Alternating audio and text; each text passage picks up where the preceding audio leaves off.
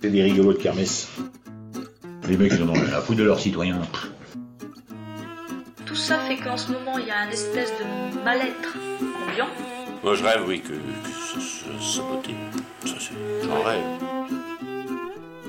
Ça grésille dans le poteau, histoire de la lutte contre la THT Cotentin mène. Un objet radiophonique en 5 épisodes, réalisé à partir d'entretiens enregistrés de 2013 à 2016. L'arrivée des Verts et des socialistes au pouvoir, ça correspond à ça aussi. Merci les Verts. Et les aberrations de, nos- de notre État, du système du capitalisme. Ah, les pelles à Vinci, les pelles à Eiffage et les pelles à Bouygues, c'est fait beaucoup de la merde, quoi. Mais on les aura, vous n'avez pas vous inquiéter, on les aura. On les aura d'une manière ou d'une autre. Épisode 1 RTE s'invite dans les salons. Se trouve qu'en France, euh, le- l'électricité consommée, est, déjà, elle est, très importante, puisque il y a beaucoup de logements en France qui utilisent de, euh, l'électricité comme moyen de chauffage. On a besoin d'avoir beaucoup d'électricité qui arrive, euh, notamment dans nos logements, sachant que c'est, nos logements qui consomment beaucoup en France, hein, plus que l'industrie par exemple.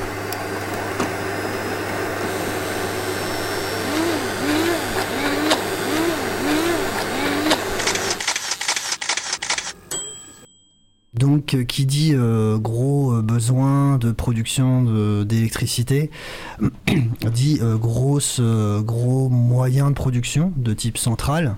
Et en France, c'est majoritairement plus des trois quarts, enfin on va dire plutôt les deux tiers, c'est de la produ- production d'électricité avec euh, donc euh, euh, du nucléaire. Mais c'est un particularisme en France qui fait que on a des gros pôles de production d'électricité qui sont majoritairement placés près des gros fleuves ou en tout cas près des mers, ce qui fait qu'en général euh, ils sont relativement loin de là où on consomme l'électricité. Euh, on va prendre l'exemple par exemple de Paris. la plus proche centrale, elle est à Nogent sur Seine, si je ne me trompe pas. Nogent sur Seine, oui. Et euh, elle est à, de, je crois, à peu près 150 km. on, a des, on a des exemples en- encore plus frappants. En Bretagne, il n'y a pas de centrale nucléaire, puisqu'en fait, les Bretons n'en ont pas voulu, suite à une lutte bien connue à Plogoff, dans le Finistère. Euh, résultat, le gros moyen de production d'électricité et d'énergie à base du nucléaire, c'est la plus près, c'est euh, la, centrale nucléaire de Flamanville dans la Manche, dans le Cotentin. Et là, on peut dire qu'entre Brest et Flamanville, il y a à peu près 400 km. Donc, qu'est-ce qui se passe dans cette situation euh, particulière qui est en France? C'est que entre là où, où est produit euh, l'électricité dans les centrales et là où elle est consommée, il faut bien la transporter. L'électricité. On la transporte donc sur des longues distances avec donc bah, ce qu'on peut voir notamment et ce, dont nous euh, ce qui nous intéresse plus particulièrement de parler là c'est les lignes. Euh, donc c'est des gros câbles qu'on voit avec des pylônes euh, en métal qui à peu près euh, jalonnent un petit peu toutes, euh, nos campagnes et aussi toutes, euh, bah, toutes nos contrées et même évidemment les pylônes on les retrouve aussi dans les villes les lignes électriques sont aussi présentes dans les villes on a besoin donc de transporter l'électricité avec donc des gros câbles et des gros pylônes, donc ces fameuses lignes à très haute tension. Donc pourquoi très haute tension?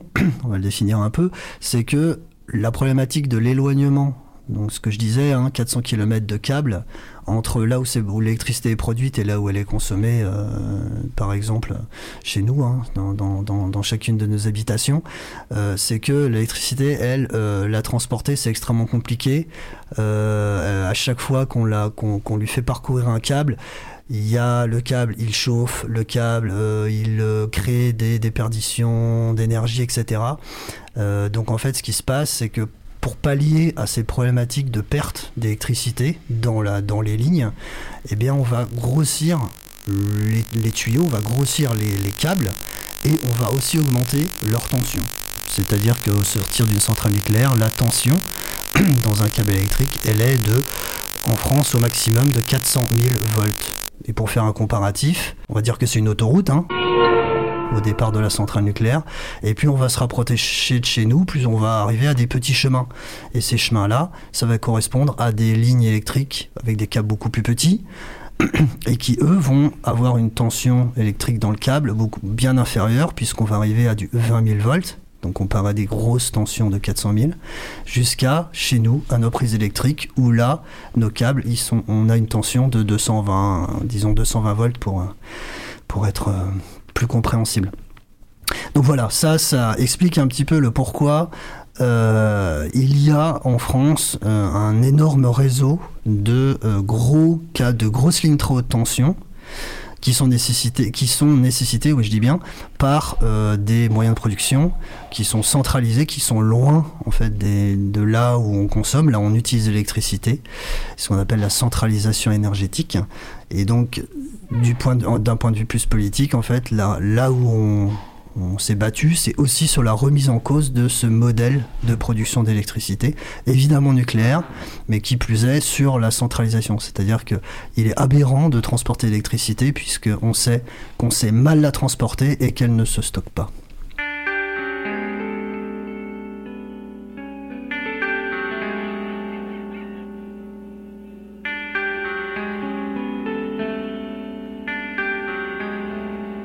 Les, années 60, il y a déjà un réseau, donc euh, très haute tension, euh, moyenne tension, basse tension.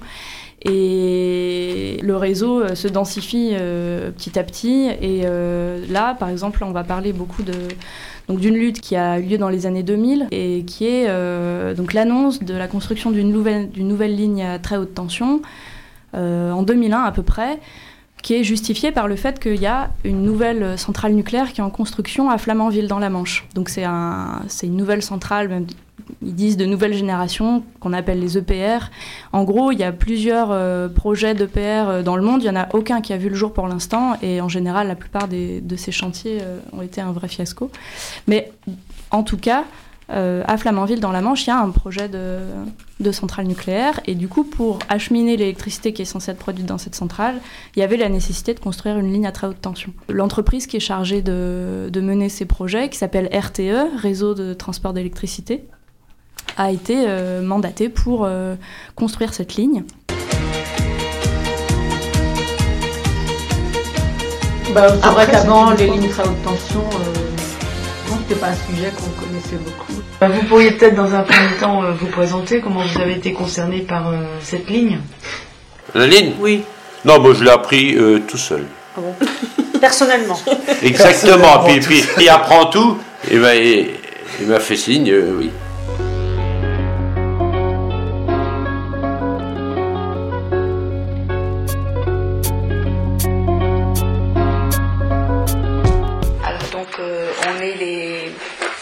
Anciens, parce qu'il faut parler comme ça, propriétaires du manoir du Bouillon.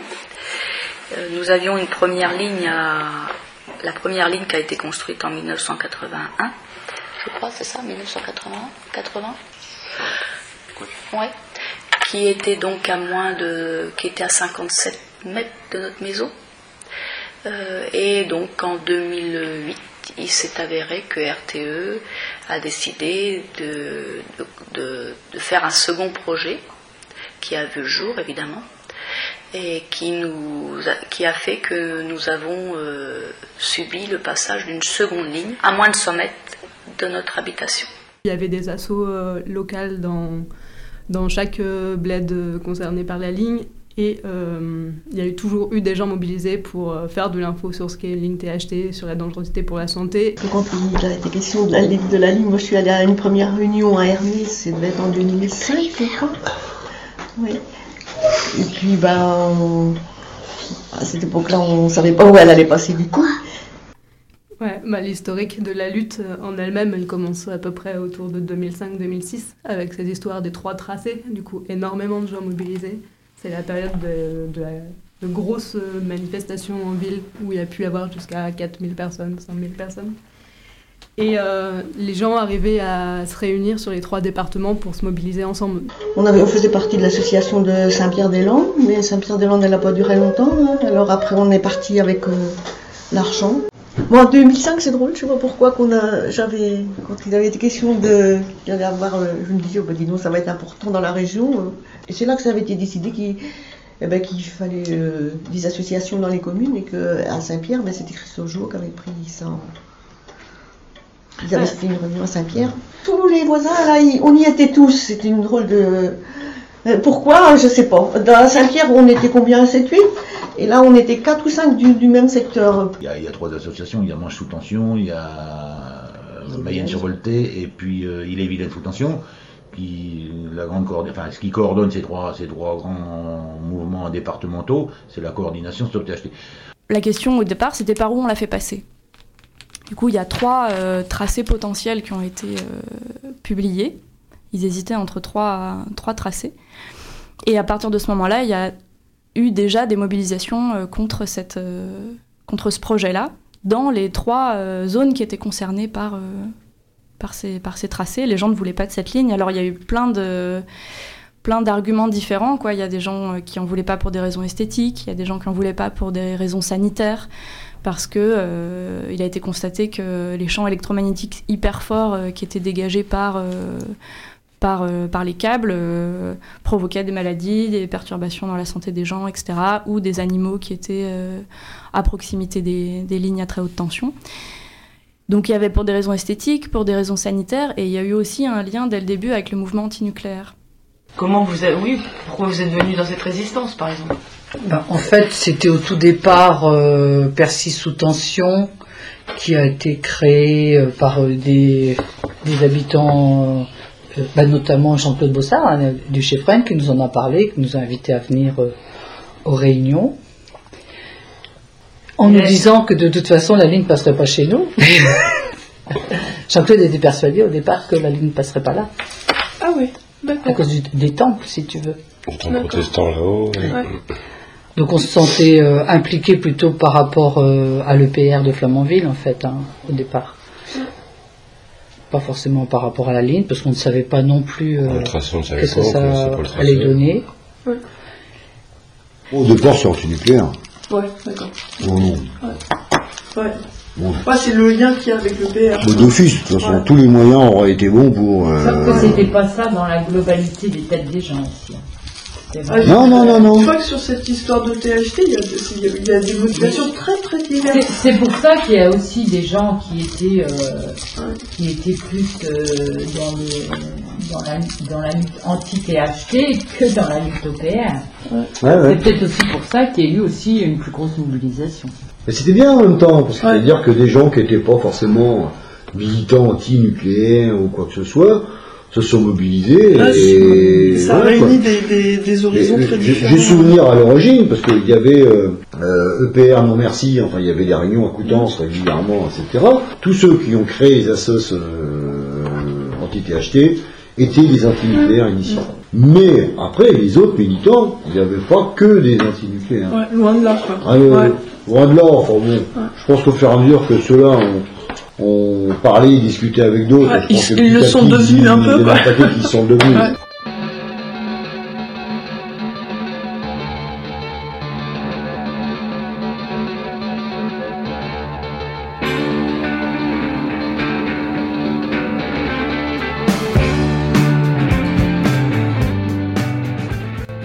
Oui, RTE se pointait pour faire une réunion, euh, je sais pas quoi, d'information, enfin si on peut appeler ça d'information chez eux, ils c'est plutôt de l'information, et le maire était, euh, le maire était, si tu veux, partie prenante de la chose, et le, la, les populations étaient euh, opposées.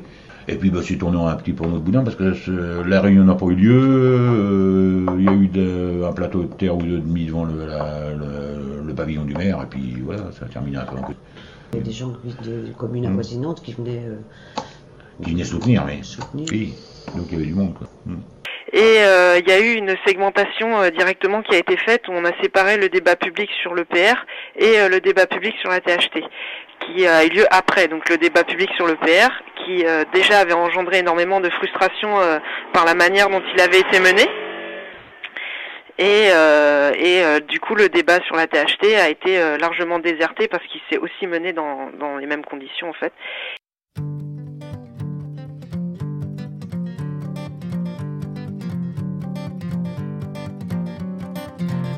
Joey White, well, he ain't got no choices. Just like his daddy did, he joins the armed forces. Gonna be a man, oh, not a zero for Uncle Sam. Well, he'll be a hero. He don't know that Uncle Sam is a cartoon and not a man. Poor Joey White. Oh, Joey White, you better bite your tongue. You don't know Jack, boy. You're young, dumb, and full of cum. Better step in line. Ooh, with the others. Gonna fight for freedom, son. Your country and your brothers. Here's your boots and here's a gun. Learn when to fight, learn when to run.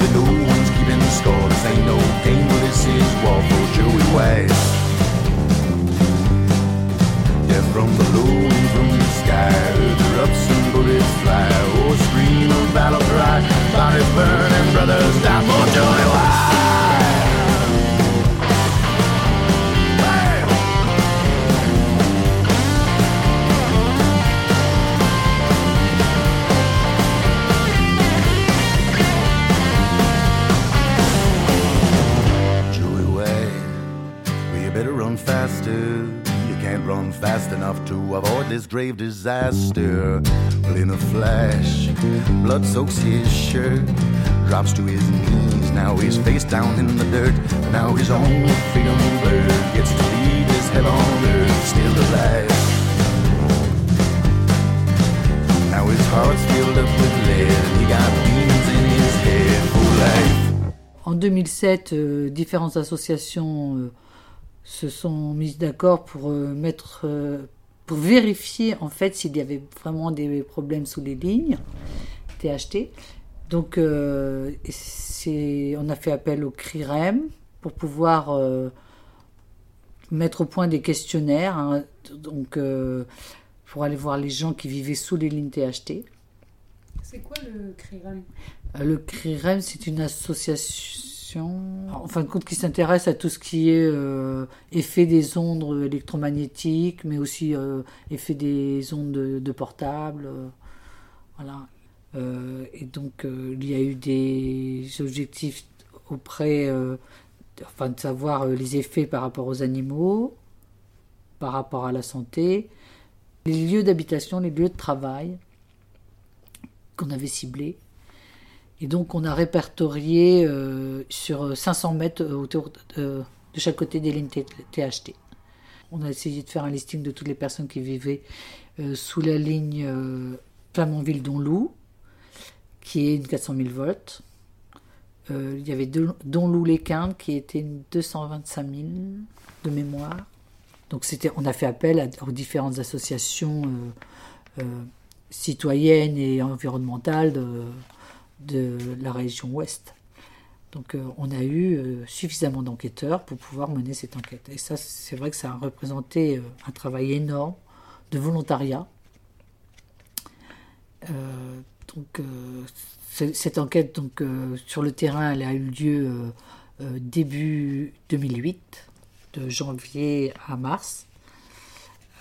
Il y a eu quand même énormément de personnes interrogées. Je crois qu'il y a eu 4000 euh, questionnaires de remplis. Premier résultat partiel qui confirmait malheureusement les problèmes de santé plus importants sous les lignes THT. L'influence euh, aussi euh, sur les animaux. hein. Que, ce que RTE n'a jamais nié, en fait, euh, l'impact sur les animaux. C'est plutôt sur, sur les humains qu'il nie toujours. Qu'il ne peut pas avoir d'effet, notamment en disant que les hommes ont des chaussures alors que les animaux sont directement sur le sol et ils ont quatre pattes. C'est pour ça qu'eux, ils ont des effets sanitaires alors que nous, les hommes, on est protégés grâce à nos chaussures. Il ne nous a pas parlé des enfants qui vivaient à quatre pattes dans les maisons, mais voilà. C'est vrai que au départ de la mise en place de cette enquête, il y avait énormément de personnes dans les associations anti-THT qui étaient avanti antinucléaires et qui n'étaient pas forcément favorables à cette enquête parce qu'ils avaient peur qu'on ne trouve aucun impact. C'est-à-dire, c'est pour vous dire que on, disait qu'il y avait des problèmes, mais on n'en était pas si sûr. Et certaines personnes doutaient. Donc on a été jusqu'au bout, parce que si on voulait se battre par l'intermédiaire des lignes THT euh, euh, contre le nucléaire, ben on, se devait d'être crédible. Et malheureusement, ben, c'est vrai ce qu'on a vu, ce qu'on a entendu sous les lignes THT, euh, ça nous a fait vraiment peur. Et on, on s'est certainement plus orienté. Euh, certaines personnes justement qui ont coordonné euh, coord- euh, donné cette enquête se sont vraiment mis à lutter vraiment contre les lignes THT. Euh, il y a eu un petit peu vraiment une conviction qu'il fallait faire aussi quelque chose. Le nucléaire, c'était une chose, mais l'impact des lignes THT, c'était malheureusement des conséquences actuelles pour de nombreuses personnes partout en France. Alors, euh, donc il y a eu des présentations au Sénat. Les différents politiques de la région alors, se sont mis avec nous. C'est vrai que ça a donné une certaine force à la lutte à un moment donné. Et euh, c'est vrai que ça a quand même eu une bonne impulsion. Sauf que quand RTE a sorti euh, le carnet de chèques, là, ces politiques n'étaient plus là. Surtout quand il y a eu. quand l'État a décidé de valider le projet. Ça nous a donné un espoir pendant trois ans, quoi.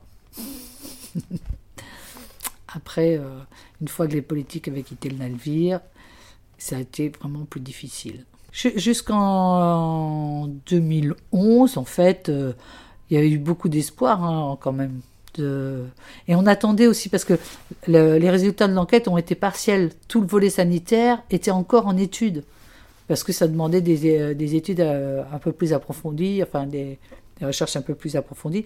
Donc en fait, on a, toujours été en attente de la fin de, de cette enquête. Et vraiment, euh, les, gens espéraient beaucoup de, ça, les enquêteurs espéraient beaucoup de cette enquête. Il y a eu quand même aussi euh, certaines décisions, que ce soit de l'INSERM ou autres, euh, qui, même s'ils n'ont jamais dit qu'ils se fiaient à, notre, euh, à l'enquête citoyenne, euh, il y a eu des, des avancées. hein. Il y a eu quand même, en principe, il n'y a plus le droit de construire euh, des, des bâtiments euh, recevant du public à moins de 100 mètres. Euh, c'est quand même une certaine avancée. C'est pas suffisant, mais il y en a toujours qui vivent sous les lignes, par contre. Maintenant, ça sera, je pense que pour RTE, ça sera toujours plus difficile de construire dans un environnement urbain, etc., comme ils l'ont fait dans le passé.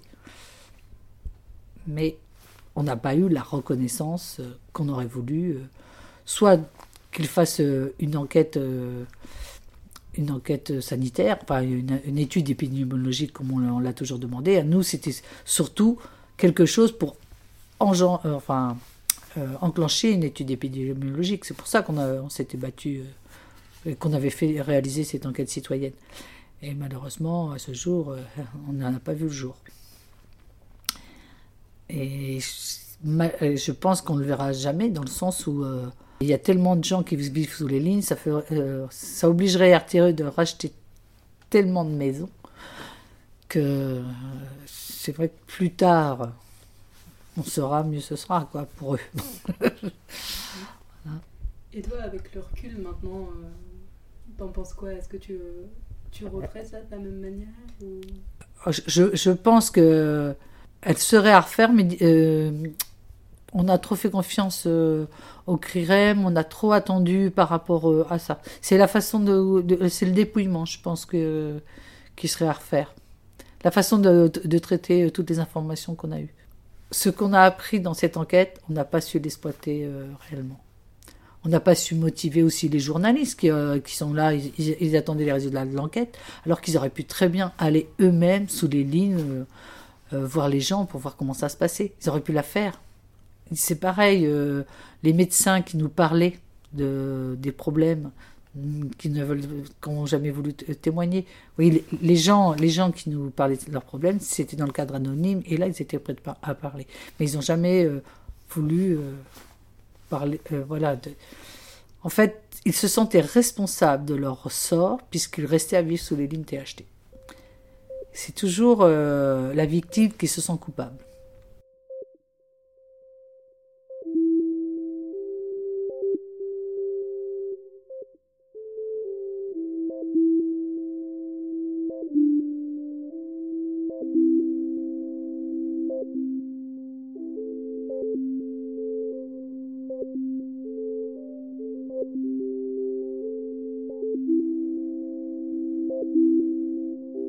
Il y a eu toutes ces années-là de, lutte assez forte. euh, en 2008, l'argumentaire euh, contre euh, la ligne a digressé plus vers des problématiques de santé. Un peu avant l'enquête publique. Ça, c'est du coup le nucléaire est un peu passé à la trappe et la problématique de l'EPR aussi. Et ça coïncide aussi avec le moment où, la mobilisation a pris un coup d'arrêt avec euh, l'arrêté euh, d'un tracé de moindre impact qui du coup euh, ne concernait plus que une partie des gens mobilisés. On avait les communes avoisinantes que, bah non, c'était euh, pas chez nous, pas chez nous, et puis une fois que c'était plus chez eux, on les a pas vus, ceux-là. Hein c'était ça aussi, hein. C'était un peu ça, comme beaucoup de mouvements. hein.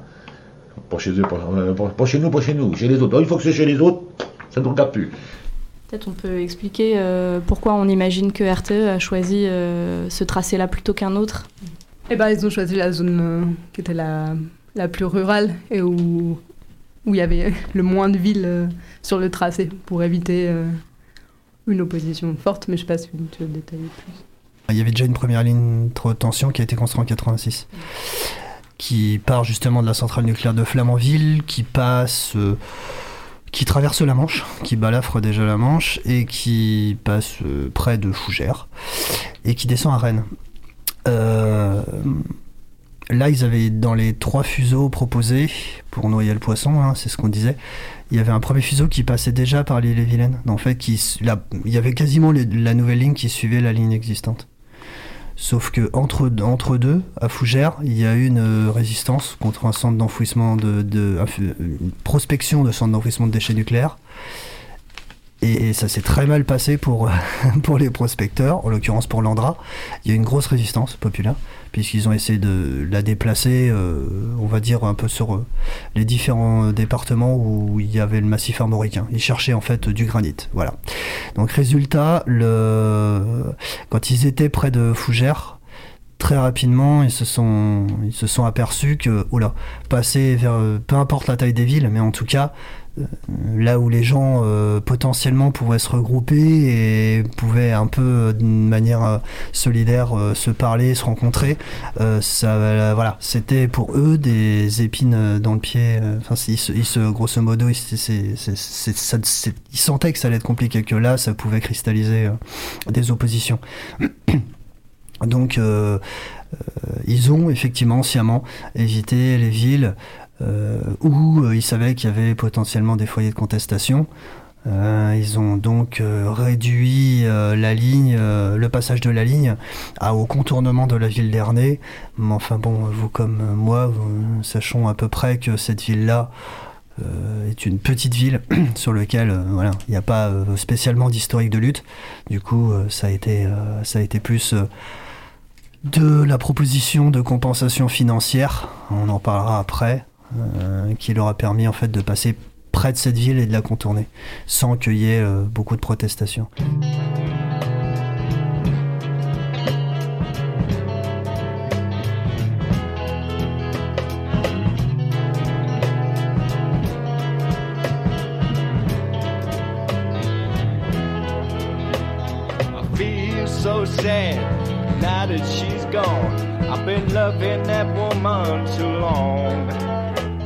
There's no place to go, cause my friends have all moved. Got nothing but sit in the sun. Got tired of crying.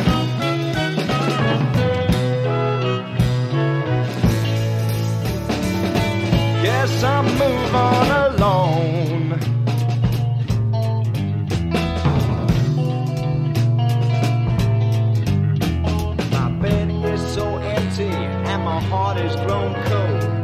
I'll just die before I grow old. Place is untidy, that's cause I ain't done my dirt.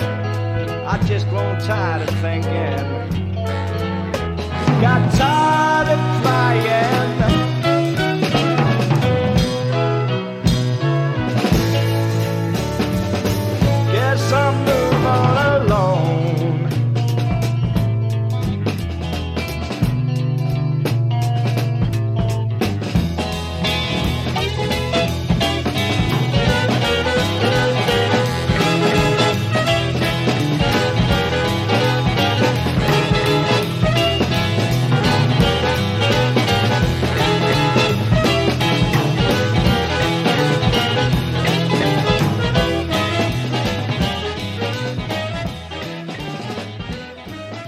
Candidatais dans le cadre d'abord de, de maire de la commune, puisque, alors si mes souvenirs sont bons, en 2005, il y a eu le débat public sur l'EPR. Et avec le conseil municipal du Chefresne, on s'est positionné euh, bah, contre le projet de l'EPR comme commune euh, antinucléaire.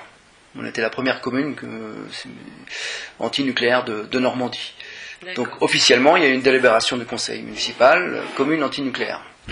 Et, euh, et ensuite, il y a eu la suite logique malheureusement euh, de l'EPR qui était la ligne. Et, euh, et à ce moment-là, pour être cohérent par rapport à, à notre position de commune antinucléaire, on est devenu commune anti-THT. Mais à ce moment-là, on ne savait pas où passer la THT. La ligne aurait été ailleurs et on ne savait pas en 2005-2006 où elle allait être d'ailleurs, et euh, ça aurait été pareil. On n'a rien demandé, nous? Hein? Non. Ils sont venus. Ils sont venus. Et c'est là qu'ils sont venus que je, je suis allée. Que tu les chassais, oui. Et non, mais ils nous disaient pas qu'ils venaient. hein. Alors, euh, c'est nous, qu'on, comme ils passaient dans la cour, on se disait Oh là là, il y a quelqu'un qui passe. On allait. On nous avait dit aux réunions, euh, normalement ils n'ont pas le droit d'aller sur le terrain. Alors bon, ben, quand ils sont allés sur le terrain, moi je les ai chassés. J'ai dit vous n'avez pas le droit. Et puis je suis venue, j'ai téléphoné. Mais pendant ce temps-là, comme j'avais personne, je suis redescendue et j'ai dit non, non. Et quand je suis descendue, ils étaient en train de marquer les arbres avec. euh, alors là, ça a été la, la- la colère complète. J'ai dit quoi? Vous marquez les arbres? Alors là, j'ai dit non, non, vous dégagez, vous dégagez. Alors ils sont partis. Et ça, c'était les premières relations avec RTE. Ils sont d'abord. euh, vous avez commencé par les chasser Ah oui, directement. oui, oui. Qui, comment, je me rappelle Oui, plus comment il s'appelait, que il est venu avec des plans et Ils se trompent il, il se trompait de bois. Il nous avait dit que notre bois allait pas être coupé. Enfin, il, il se trompait, il mélangeait avec le, le bois au voisin. Il nous promettait que le bois allait pas être coupé, mais fallait qu'on signe. Alors euh, Sylvie et Jacques étaient là, ils ont dit ben nous on veut bien, mais vous, vous écrivez, vous l'écrivez qu'il va pas être coupé. Ben il a jamais voulu. Il, il savait- quand il est venu, alors il connaissait, il connaissait le tracé quand même, mais il savait pas trop ce qu'ils allaient faire des arbres, s'ils allaient les couper, s'il fallait les pas. couper, s'il fallait. euh, Pour lui, il pensait qu'ils allaient les couper quand même. Ouais. Bon, on avait vraiment différents, euh, différents avis. De toute façon, le- leur seul but, c'était de nous faire signer la convention, de dire ce qu'ils voulaient et. euh, Parce que même ils nous ont dit, euh, vous avez fait à se planter. Eh ben l'arbre, c'était le Les chêne. arbres. On a même, nous ont dit qu'on avait amené la plante. Ouais. Hein C'était nous qu'on l'avait amené que là. Et le chêne, euh, c'était nous qu'on l'avait planté. Enfin, c'est n'importe quoi. enfin. Ah oui, un chêne qui fait euh, 100 ans. 34 mètres cubes. C'est vous qui avez planté le chêne de 100 ans. Donc vous ne pouvez jamais rencontrer RTE. Donc j'ai dit, moi j'ai une solution pour les rencontrer, je ne peux pas trouver l'adresse, j'ai écrit Areva à Paris, une lettre manuscrite.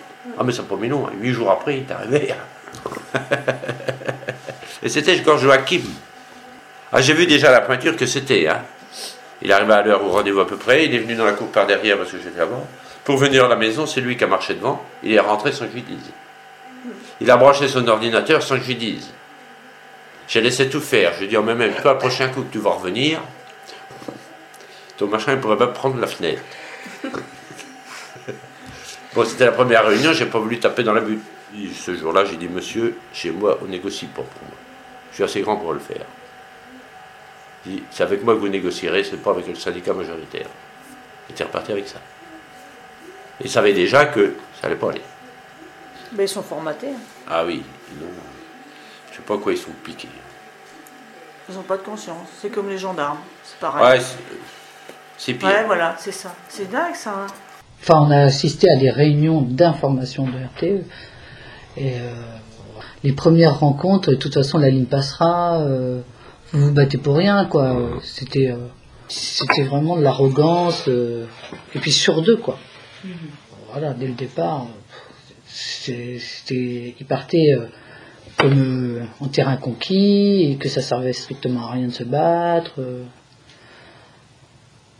Avoir des Ils se moquaient carrément de nous. Hein. Ils se, ils se, ils se- vra- euh, voilà, c'était à chaque, à chaque fois, euh, ils, ils étaient très méprisants. Ah ben, ils sont pas très bien comportés, là. c'est pas qu'on puisse dire. Ils ont pris plein pouvoir, et puis après, quoi qu'on fasse, de toute façon, euh, les flics étaient là pour. Ils obéissaient à leurs ordres, donc, euh, aux ordres de RTE, donc, Quand on prend tout à téléphoner, euh, appeler les flics pour leur dire, il bah, faut, dégager tout le monde, euh, c'était RTE, bah, c'était Prantou qui donnait des ordres, quoi, enfin, quand c'était pour les flics, hein, c'était RTE. hein. Ah non, non, pas trop, on n'a pas trop aimé cela. Je crois que plus l'attitude de RTE a fait qu'on s'est encore plus impliqué euh, dans le combat. Parce que euh, c'est pas normal qu'au XXIe siècle, euh, une entreprise privée, même si elle travaille pour l'État, euh, puisse se comporter comme euh, un dictateur. Parce que c'est vraiment ça. hein. Comme à Notre-Dame-des-Landes, ils vont tuer des, ils vont tuer des tritons à un endroit, mais c'est pas grave, on va recreuser une mare un peu plus loin, et puis comme ça on va remettre un peu plus loin, donc c'est bon, on a tout réparé, c'est pas grave. Ça fait penser à comment il se rappelait, qui disait avec l'argent qu'on vous donne de la mare, vous n'avez qu'à en refaire une à côté de chez vous. Attends, euh, La méthode des, des RTE, c'est de se mettre tout le monde dans sa poche, sauf celui qui va être concerné par la ligne. Comme ça, il est resté tout seul. Faut l'isoler, et quand après, quand il y a des petits groupuscules, c'est de les diviser, c'est de décorser.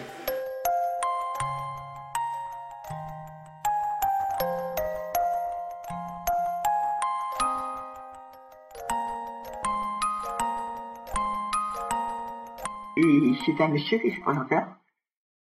Et en me disant qu'il vient chercher, il venait chercher une signature.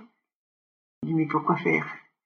Ben, il m'a dit, c'est pour euh, aller dans vos champs, passer pour voir, euh, ou pour grand chose. M'a dit, c'est pour mes enfants, et pour une ligne, pour une ligne de- d'EDF.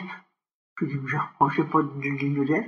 Il y, a- il y avait des gros poteaux dans, dans le temps. Il y avait fait ça, il y a combien d'années, ça il y a longtemps. Hein. La première ligne, oui. La première ligne. Je dis, vous n'avez rien à voir, j'ai des des choux là-dedans, vous n'avez rien à voir là-dedans. Ah, mais si, si, si, vous voulez vous faire une statue. Ah, j'ai dit non. Je rentre dans la maison. Et puis, il a, y a d'autres qui font ça, vous allez chez, beaucoup de gens. Il me dit, oui, tout le monde a signé, avec vous.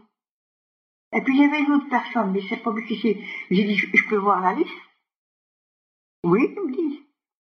Il avait un dossier, pose son dossier sur de la table, et puis il, il monte la liste. Et moi j'étais dans le bas, l'autre était dans le haut.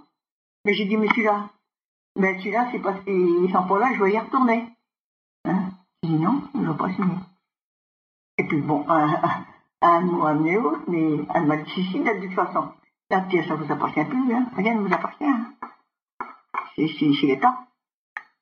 J'ai dit quoi on, on s'est crevé derrière pour acheter la terre, pour acheter pour, pour avoir cette terre et les impôts des fonciers, tout ça, c'est pour l'État.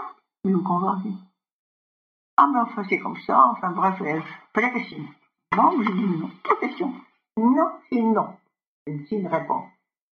Alors, il voulait faire signer mon fils? Il me dit, il me dit, que de toute façon, eh, que vous, que vous voulez, vous voulez pas, on viendra quand même. Parce qu'il me dira une fois, deux fois, trois fois, mais vous signerez. C'est lui qui vous avait offert un million. Ah ouais, ouais. Oh, ce serait un peu faux, je sais pas si j'ai mal compris. Et puis jusqu'à me dire, oh, c'est un comme genre. Il, il rigolait, il se foutait de, il se foutait de, de moi, quoi, ensemble. C'est un air ironique, et, et, et ça. Ah, j'ai dit, mon coco, ça, ça, ça, ça va le faire. Et du coup, ils s'en sont passés de notre signature. Ah oui, on dit, ah, au bout au bout de tout, il s'en fout, lui. Il n'en a pas besoin. Ça ne les a pas empêchés de faire Non, travail. non, non, non, non.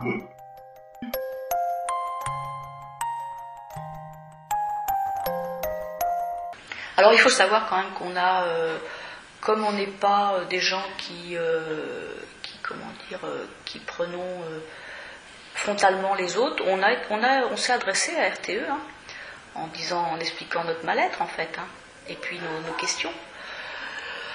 Alors euh, c'est à peu près toujours le même positionnement. RTE, hein, ils ont commencé par nous écouter. D'accord, on va trouver des solutions. Ils sont venus hein, à la maison. Alors, il y avait Monsieur Prantou, il y avait Monsieur Joachim, qui était à l'époque. Non, avant Monsieur Prantou, il y avait Monsieur Joachim, pardon, qui s'est déplacé avec un paysagiste de Versailles, qui nous a dit oh, ben, Je vais à la fois dans la cour intérieure vous aménager euh, euh, un jardin médiéval euh, qui va attirer l'œil. euh. Puis à un certain moment, c'était tellement risible que on a fini par lui dire Mais attendez, c'est pas un jardin intérieur, c'est. Il va falloir que vous nous plantiez des baobabs sur euh, 500 mètres de long, voire même plus, quoi, pour cacher ces pylônes. Et là, Monsieur Joachim euh, a été d'un cynisme euh, terrible. Mais Madame, vous avez des chefs-d'œuvre architecturaux euh, dignes de la Tour Eiffel qui vont passer dans votre cours. Donc, euh, grosso modo, de quoi vous plaignez-vous quoi? Vraiment spécifiquement sur le travail, le travailleur de, RTE sur le, ter- sur le terrain, dans l'acceptabilité du projet, ça a été effectivement de d'arriver plutôt en force, plutôt dans, des fermes la plupart du temps, comme on disait, c'est rural. Il n'y a pas une énorme solidarité dans, le, tissu rural, euh, au travers en tout cas de la Mayenne et de la, et de la Manche. C'est pas une forte densité de population, donc les gens évidemment se connaissent, mais sont surtout relativement autonomes dans leur ferme. Donc en fait, quand on prend les cas isolément, euh, et c'est ce qu'a fait RTE, et quand ils sont arrivés avec des espèces de. Des conciliateurs, enfin voilà, des pacificateurs, enfin on peut les appeler comme on veut, mais eux ils les appelaient des conciliateurs, négociateurs conciliateurs. Euh, donc ça en imposait quoi, ça en imposait, c'était très compliqué pour des gens qui avaient jamais vu arriver euh, comme ça une grosse entreprise et qui évidemment disaient que tout allait bien se passer, que de toute façon il allait y avoir des compensations financières et qu'il y avait un contrat. Et donc c'était contractualisé. Et donc euh, à partir de ce moment-là, il y avait aussi un autre contrat qui était fait avec la Chambre d'agriculture, les fameuses chambres consulaires. Euh, donc tout a, voilà, même leur représentation euh, dite de métier ou syndicale était baignée dans le truc, était au courant, donc voilà, tout allait bien se passer. Il y avait comme ça un espèce de, de- de- de- d'enrobage, euh, euh, de, en tout cas assez prétentieux de, bah de, de, de possibilités de s'il y a un problème, euh, ça, on va pouvoir remédier à ça, mais ne vous inquiétez pas, nous on a déjà implanté ce genre de ligne, euh, voilà, de la pacification. Il y a des élus qui se mobilisaient aussi contre cette ligne. Notamment, il y avait 65 communes euh, donc dans le fuseau qui a finalement été choisi, qui étaient concernées. Et euh, les élus étaient déjà en coordination euh, à ce moment-là pour, pour lutter contre le projet de, THT. Et ils ont donc il y avait 57 communes qui, étaient, qui faisaient partie de la coordination d'élus sur les 65, ce qui est quand même assez important sur plusieurs départements. Quand bah, on a connu le tracé, qu'on a su qu'il y avait 64 communes impactées, j'ai créé le collectif des élus contre la THT. Et au début, d'ailleurs, j'avais été agréablement surpris parce que je ne pensais pas qu'on allait avoir autant de communes. On faisait des réunions aussi bien dans le Nord-Cotentin qu'en Mayenne, qu'en- enfin, surtout le, les, les 60, surtout le tracé, et on avait euh, 100, 120 personnes. Donc il y a tout ça qui s'est fait. Percy sous tension, les manifs qu'on a organisés avec tout le réseau, euh, etc. Et le collectif des élus, et là, le collectif des élus, on a pris les délibérations contre la ligne et tout ça.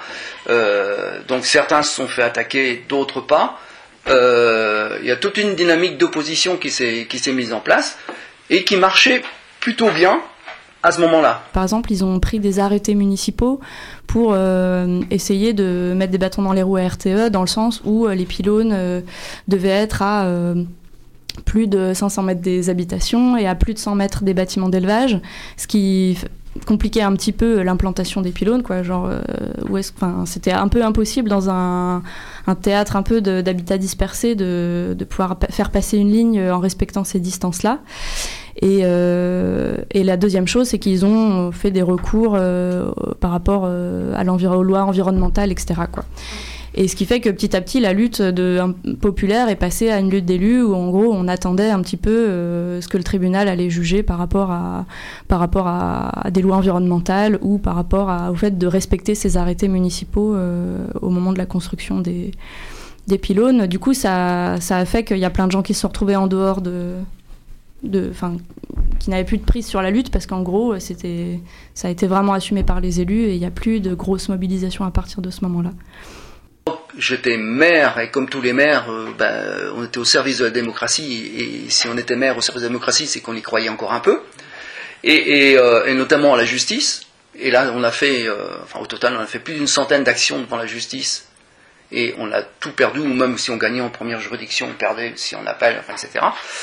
Donc là, on s'est aperçu que que c'était pas la solution. C'est en quelle année l'enquête publique euh, 2005 Ouais. Il y a d'abord Ouais. débat public, après il y a Après, il y a enquête publique. D'accord. Donc nous on est allés hein, répondre à toutes les enquêtes publiques. À l'époque on croyait encore que ça, Ça servait à quelque chose. Alors, euh, alors, euh, concernant l'en- l'enquête publique elle-même, concernant la THT, Oui. euh, ça dès le départ, on s'y est, enfin en tout cas nous, Chefren, on s'y est opposé, on a tout fait pour ne pas, j'ai jamais voulu ouvrir la mairie. Déjà, moi, j'ai jamais accepté une, une seule rencontre avec les gens de RTE en tant que maire, alors que partout ailleurs, il est- euh, ce qui a permis euh, à bah, la plupart des 45 communes de changer d'avis, hein, parce que dès l'instant qu'ils ont laissé rentrer RTE, euh, bah, les pressions, enfin, etc., et l'argent, et, et, et- et puis voilà. Donc moi, j'ai jamais voulu de rencontre avec RTE.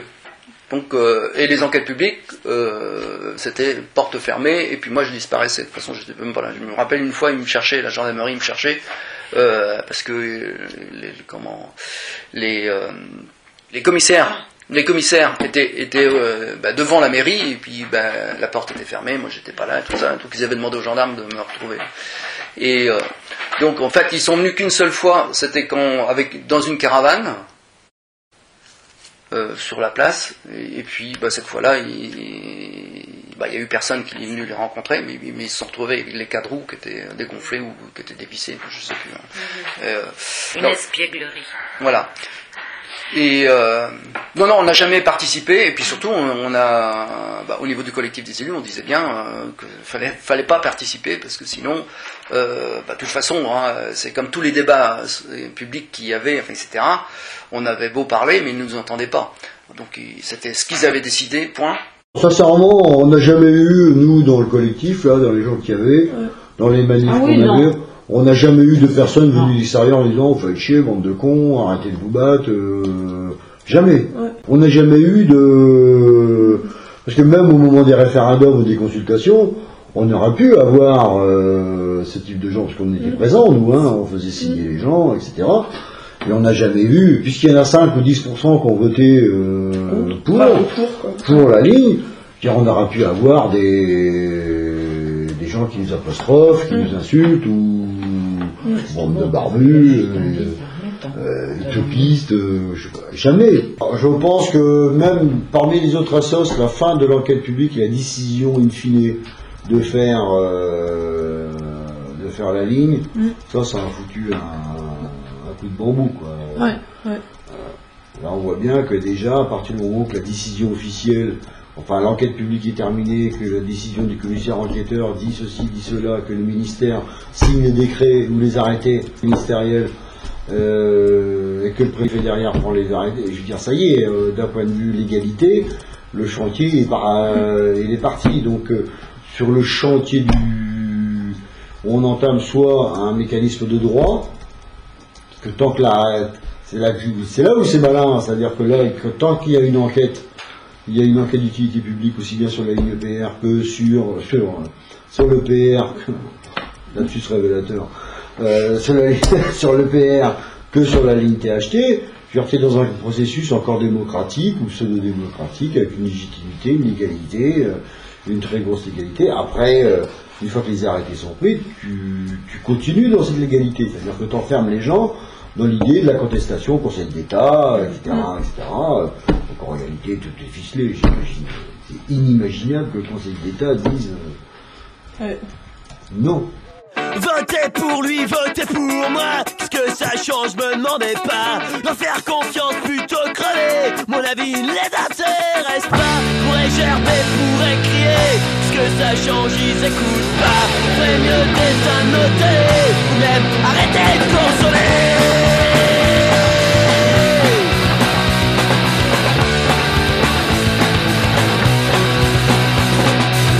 Seule fois de ma vie où j'ai voté, c'était contre un facho. Seule fois de ma vie où j'ai voté, c'était pour un escroc. Une fois n'est pas coutume, faudra même plus compter sur moi. Ils m'ont rayé des tant mieux pour moi.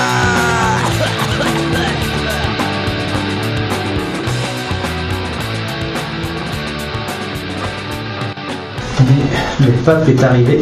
Oui, c'est qu'à de dire là. La décision de euh, donner 20 millions d'euros à toutes ces communes-là. Hein, euh, et même 100 millions d'euros si on compte euh, aussi euh, ce qui est donné aux chambres d'agriculture, enfin, etc. Et je me souviens qu'on avait même fait des réunions, nous en tant qu'élus du collectif des élus, avec la chambre d'agriculture et notamment des réunions du fameux syndicat agricole FEDESEA, où euh, les agriculteurs étaient contre leurs dirigeants qui, eux, voyaient d'un bon oeil l'arrivée de la THT du moment qu'ils avaient de l'argent, et les, paysans de la FEDESEA qui eux n'étaient pas du tout d'accord. Je me souviens d'une réunion à, la Colombe où ça railler euh, contre, enfin les, adhérents de la FDSEA fait railler contre leurs dirigeants parce qu'ils se laissaient acheter, enfin, etc., etc. Il y avait un mec de la FNSEA ou euh, DSEA, euh, enfin, pareil, euh, qui justement commence à négocier. C'est là que j'ai dit bon, c'est bon, hein, et puis tout le monde avait un plus ou moins d'accord, euh, parce que c'était un grand orateur, le mec il parlait bien, hein, c'était un agriculteur, mais un peu un télo, tu vois. Mais qui se démerdait bien pour. Ben, ça, il emmenait des foules, il hein, n'y a pas de souci. Mais le problème, c'est qu'il arrêtait, il négociait, c'est tout. Il commençait déjà à savoir combien, que- ça allait coûter par pylône, et tatati, et tataler, et blablabla. Et ce que ça allait lui rapporter, parce que c'était pas très loin chez lui, euh, voilà quoi. Bon, il, il des fois, il s'opposait fermement, ça, il paraissait violent, ça. Mais la violence, c'était euh, surtout pour récupérer du blé. hein. Le maire, il voulait absolument un Jean du Pape pour faire l'assainissement du bourg, afin que les bénéficiaires payent pratiquement pas de redevances. Parce qu'avec 68 000 euros pape, euh, plus les subventions euh, normales pour l'assainissement du conseil général de la de l'eau, ça faisait un assainissement gra- gratuit pratiquement pour le bourg. Alors ça, ça passait pas au conseil.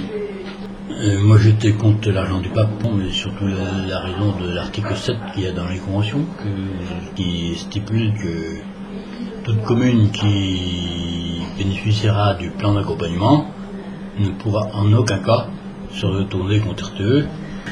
J'ai même fait un AS à l'avocat qui a confirmé que les communes qui prétendaient au pape ne pourraient pas se retourner contre RTE en problème de l'installation. De la même façon que vous, vous ne pourriez pas, si vous acceptiez l'argent, vous retourner contre un TV. Voilà. C'est le même Ce qui, est, ce qui est logique après tout. Ils payent pour, le, pour les risques encourus. Ah, on va quand même pas se retourner contre eux après. Parce que RTE offrait aux communes impactées euh, le reboisement des haies. Euh, quelque part, je pense que c'était plutôt les acheter, quoi. Parce que en dehors de l'argent euh, du pape, euh, ce qu'on appelle le plan d'accompagnement au projet, qui a déversé des sommes colossales aux communes impactées et non impactées, parce que il y avait, à la fois la commune d'Haute-Villa-Guichard qui avait 10 poteaux qui touchaient 3000 euros, qui touchent 3000 euros par pylône par an.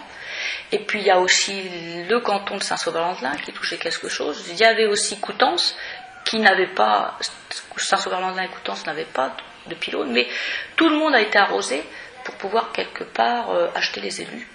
Et ce qui offrait une manne financière assez importante sur la commune d'Hauteville, euh, ça représentait à peu près 70 000 euros. C'est Non, les- les- c'est 10, c'est- c'est- c'est 10% du montant des travaux. 167 000. Donc c'est à peu près la moitié du budget de la, la commune. Quoi. Trois quarts du budget annuel. Mhm. Trois quarts du budget annuel. ouais. Donc voilà, donc dans la commune, euh, tous les gens euh, clairement nous ont dit mais pourquoi vous vous battez quoi? Parce que pourquoi vous vous battez? On a besoin de cet argent. Ça, ça a créé beaucoup de dissensions, hein, beaucoup de dissensions dans la commune. Beaulieu, 400, combien, quelques habitants. On pourra faire, euh, si, avec le pognon qu'on va ramasser, on pourra faire une piscine chauffée, on pourra faire euh, une salle des fêtes super, euh, machin. Ce qui va attirer la jalousie du maire d'à côté, qui lui aurait bien voulu des Ah pylônes oui. pour refaire sa salle communale. On entend des choses. Ah, on entend des choses comme ça. Ah et puis euh, de sources, de sources sûres, je peux te dire. Ah ben vous avez de la chance, vous avez pylône à Beaulieu. Ah ben on aurait voulu en avoir, nous c'est notre commune parce que ça paye. et puis il y a une femme qui a dit, il y a une femme qui a dit, euh, eh ben mon pauvre Louis, mon, mon pauvre Louis, il dit, je te souhaite pas de mal, mais d'ici ton petit-fils qui habite à côté du transfo, il habite à, à 500 mètres du transfo, quoi. Ouais, C'est- tout près, quoi. Hein. Et il dit, mon, mon gars Louis, il dit, je te souhaite pas de mal, mais d'ici ton petit-fils il chope un cancer ou un, enfin, ou une leucémie, hein, eh ben tu, tu déchanteras peut-être. Et au mois de novembre dernier, c'est Nestor, le préfet délégué à l'EPR, là, qui était question du pape, et le pape, finalement, il est, enfin, soi-disant, qui était dédié pour des aménagements environnementaux, enfin, et moi, je, je dis comme ça à Nestor, mais je dis, vous, je dis, vous pensez qu'un mairie de Perrier, c'est du développement durable.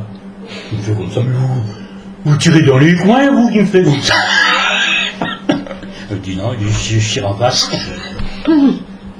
Il y a toute une histoire, c'est-à-dire que euh, certainement ici, lorsqu'ils ont construit leur première ligne, c'était une des premières fois où il y avait une réelle bagarre sur les lignes de tension.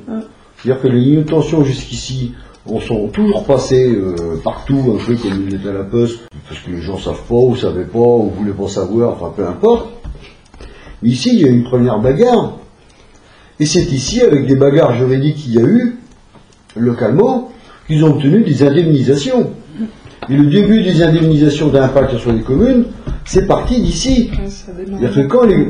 bah, pour un bien et un mal en même temps, parce que ça a permis d'acheter des. Mais en même temps, bah oui, mais les gens disent, bah oui, mais on l'a. Donc, euh, quitte à l'avoir, autant avoir euh, les 3 ou 4 000 euros euh, d'indemnité. En marche Dieu, il y en avait 9 ou 10, euh, je suis désolé, mais dans la gestion d'une commune, quand tu as 30 000 euros, ça te fait un salarié.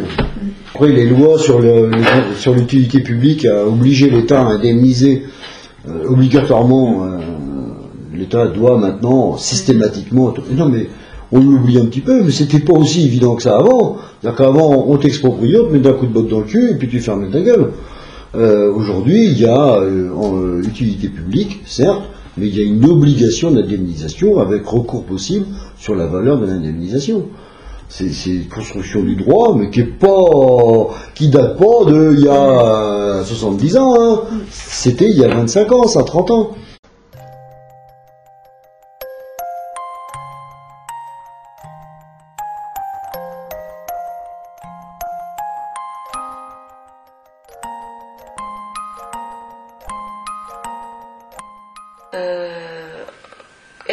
RTE nous considère comme des vendeurs volontaires parce que, en fait, il faut savoir que quand, quand Nathalie Kosciusko-Morizet est venue euh, en 2008 dans le coin, elle a dit, euh, elle avait décidé que euh, RTE devait euh, proposer le rachat des maisons quand ils étaient dans un périmètre de moins de 100 mètres. Non, c'est quand ils ont vu que ça commençait à, à bouger et puis qu'il y avait La résistance. la résistance. Ouais, ouais. Là, bon, ils, ont ils ont apporté un, bon, un palliatif. Ça aussi, ça a fait des, des- des drames énormes, quoi, parce que tu avais le gars qui était comme nous à moins de 100 mètres, puis tu avais celui qui était à 101 mètres ou à 102 mètres, qui lui euh, devait subir euh, jusqu'à la fin de ses jours.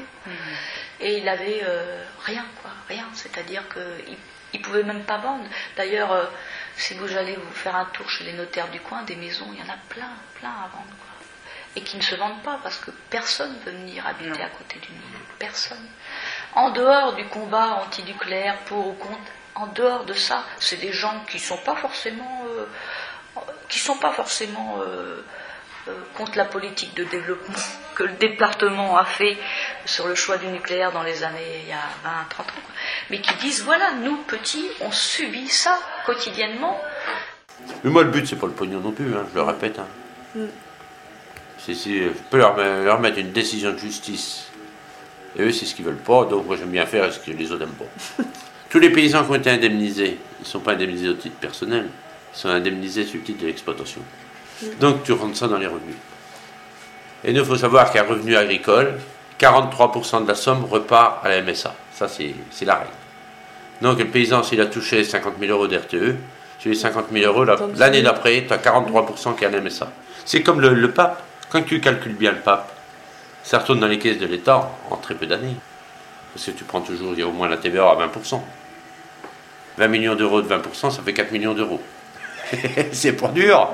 Sur la prochaine ligne, je pense qu'ils s'y prendront autrement. hein. Et beaucoup autrement. Mais quand tu prends la méthode des- flics et on t'écrase, là, ça marche pas. Les paysans, ils sont pas anti-tout. On ne trouve pas beaucoup de paysans anti-nucléaires et tout ça. Non, mais faut, faut être honnête. Les paysans, ils n'aiment pas avoir ça chez eux, je le comprends, c'est comprenable. Mais quand c'est d'utilité publique et puis qu'il faut absolument qu'ils passent, tu vas les trouver un par un, tu devras trouver une solution. Mais leur méthode, c'est pas la bonne solution. Et puis ça, c'est sûr. Donc là, on, est, on arrive effectivement sur une phase où, sur cette lutte, la, la, résignation, la résignation est assez palpable. Il y a une forte délégation euh, de la lutte et des moyens de lutte et de comment on se- on s'oppose à cette ligne-là, euh, basée sur, euh, sur le, le collectif d'élus, qui lui essuie des revers euh, juridiques, sauf un, dont on, dont dont on va plus parler. Euh, donc euh, un maire qui, euh, qui, va, qui va réussir un petit peu à, sortir, sortir son épingle du jeu grâce à une erreur juridique en fait, hein, on en parlera vite fait, mais voilà, en tout cas là on arrive... On arrive sur un. Il y, a- un moment de latence qui dure à peu près un an.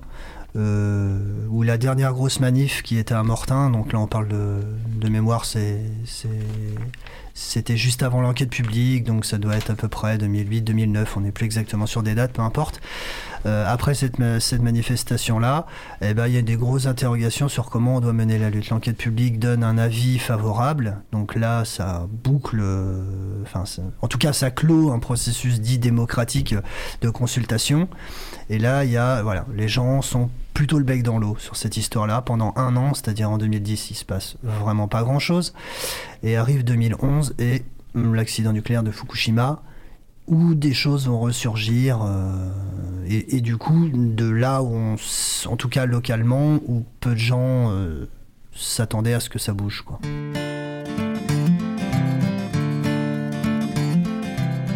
Vous venez d'écouter le premier épisode de la série radiophonique Ça grésille dans le poteau, sur la lutte contre la THT Cotentin Même. La suite au prochain épisode, des clés à molette et des grues, chronique de la construction de la ligne.